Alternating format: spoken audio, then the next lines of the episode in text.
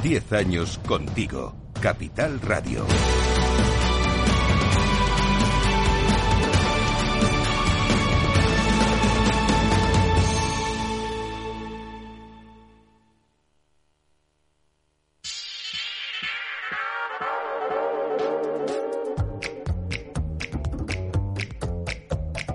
Es la hora. Este es el informe de preapertura de los mercados europeos con las claves imprescindibles para tomar mejores decisiones. Tenemos una preapertura aparentemente tranquila en toda la bolsa europea, con bolsas como la alemana con ganas de subir en los primeros minutos dos, tres décimas. El futuro del Eurostox está bastante más plano, no llega ni a la décima de subida. El del IBEX está como el alemán, subiendo tres décimas en 10.100. A ver cómo empieza el Santander, porque estábamos observando en preapertura su comportamiento y era un poco negativo. Es uno de los protagonistas de esta mañana en la que también hay datos. hemos visto los PMIs en Asia, en China, el de la industria cuarto mes consecutivo de contracción, lectura de 49.2 y ligerísima expansión en servicios más construcción. Y en Japón hemos visto un aumento de la producción industrial del 1,8%, de las ventas minoristas del 2, están un poco por debajo de lo que se esperaba.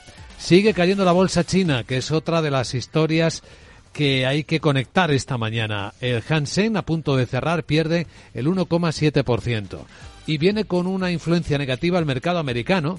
De hecho, el futuro sobre el SP500 viene bajando tres décimas, está en los 4.933 porque uno de los siete magníficos, Alphabet, Google, pues viene bajando en el mercado fuera de hora exactamente un 5,7% y eso que batió las expectativas pero no lo que le están subiendo los costes. Sandra Torrecillas, buenos días. Buenos días. Añadimos referencias macro en Europa, que ya tenemos sobre la mesa. El índice de precios de importación en Alemania desciende en el mes de diciembre un 8,5%, es tasa interanual y el dato, esa caída es eh, superior a lo que estaba esperando el consenso del mercado. Ojo, porque es importante a las 2 de la tarde ver cómo se han comportado el IPC del mes de enero. Es el dato adelantado. Y a media mañana tendremos ventas al por menor. En el Reino Unido nos han llegado precios de la vivienda. En el mes de enero han subido un 0,7%, mejor de lo esperado. En España tendremos ventas al por menor de diciembre en unos minutitos y lo más importante, la reunión de la Reserva Federal. Se espera que mantenga tipos y vamos a ver si Jerome Powell nos da alguna pista sobre cuándo va a empezar a recortar los tipos de interés. Tenemos un programa especial para seguir ese evento económico importante en Capital Radio esta tarde con Selena Niezbala. Y para interpretar cómo viene el mercado, damos la bienvenida a Capital Radio a don Jesús Sánchez Quiñones, director general de Renta 4 Banco. Don Jesús, muy buenos días. Buenos días. ¿Qué tal se presenta la sesión a sus ojos? Una apertura bastante plana con dos focos de atención. Primero, la reserva, la reunión de la Reserva Federal y la decisión esta tarde ya con el mercado europeo cerrado. Y luego los resultados ayer en Estados Unidos de Alphabet, de AMD y de Microsoft, que aunque han superado las estimaciones, no han convencido las guías que han dado porque el mercado está muy exigente en valoraciones teniendo en cuenta las expectativas que se han creado sobre todo en torno a la inteligencia artificial. Eso hizo que tanto Alphabet como AMD cayeran un 6% en los mercados fuera de hora y habrá que ver cómo reacciona hoy el Nasdaq.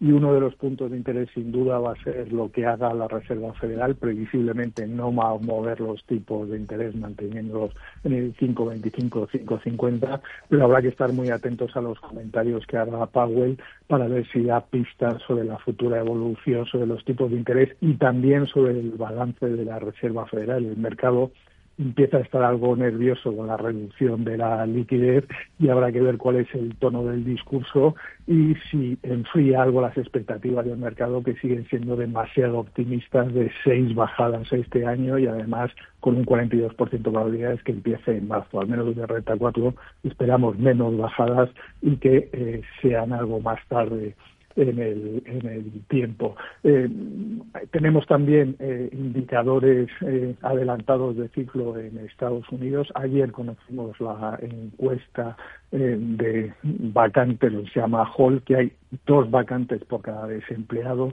y esto hace que el mercado laboral siga muy tensionado y por tanto reduce las probabilidades de un pronto recorte de tipos de interés. Y en España hemos conocido los resultados del Banco de Santander que han sido muy buenos, han eh, superado las expectativas, sobre todo por España y por el Reino Unido y al menos en la apertura el mercado parece acogerlo de forma muy satisfactoria. Sí, estoy mirando las posiciones 376, 377, cuando ayer cerró a 365 euros por acción el Banco Santander. Don Jesús Sánchez Quiñones, director general de Renta 4 Banco, gracias por compartir esta visión en Capital Radio. Le deseamos un buen día. Muchas gracias, buenos días. Aunque habrá que mirar muchas cuentas, claro, muchos números dentro de las cuentas del Banco Santander. Sí, porque hay que observar eh, las del cuarto trimestre y ahí sí que se observa un descenso en el negocio en Europa. El margen de intereses le baja 2,4, comisiones también por encima del punto porcentual. Y en el caso de España, eh, también la bajada del beneficio en el cuarto trimestre ha sido del 28%, aunque la atribuye a la aportación al Fondo de Garantía de Depósitos, aunque también se observa una caída en el margen de intereses en ese cuarto trimestre. Hay más resultados. Eh, están los de H&M, firma que por cierto tiene nuevo CEO. Sí, ha nombrado a Daniel Eber como nuevo consejero delegado. Ha presentado unas cifras que se han quedado por debajo de lo que estaba esperando el consenso del mercado. Beneficio operativo en el cuarto trimestre, 415 millones de euros. Ahí está rivalizando con eh, Shane y también, por supuesto, con Zara de Inditex. Bueno, y farmacéuticas que han publicado.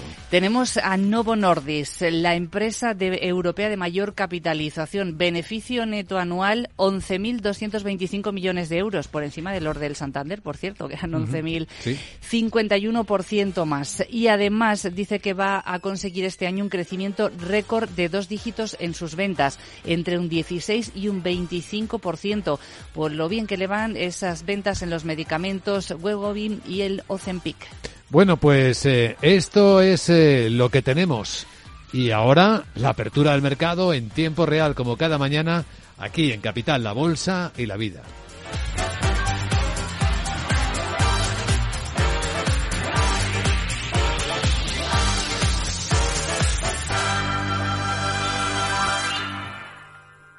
Hey, asistente, busca cómo proteger mis ahorros de la inflación. Hay aproximadamente 19 millones de resultados. ¿Quieres que los lea? Buf, mejor que no. Puedes seguir buscando entre millones de contenidos, pero un asesoramiento de calidad solo te lo dará un especialista. En Renta 4 te ofrecemos un servicio de asesoramiento gratuito siempre que lo necesites. Entra en r4.com y descubre cómo te podemos ayudar. Renta 4 Banco. ¿Quieres más?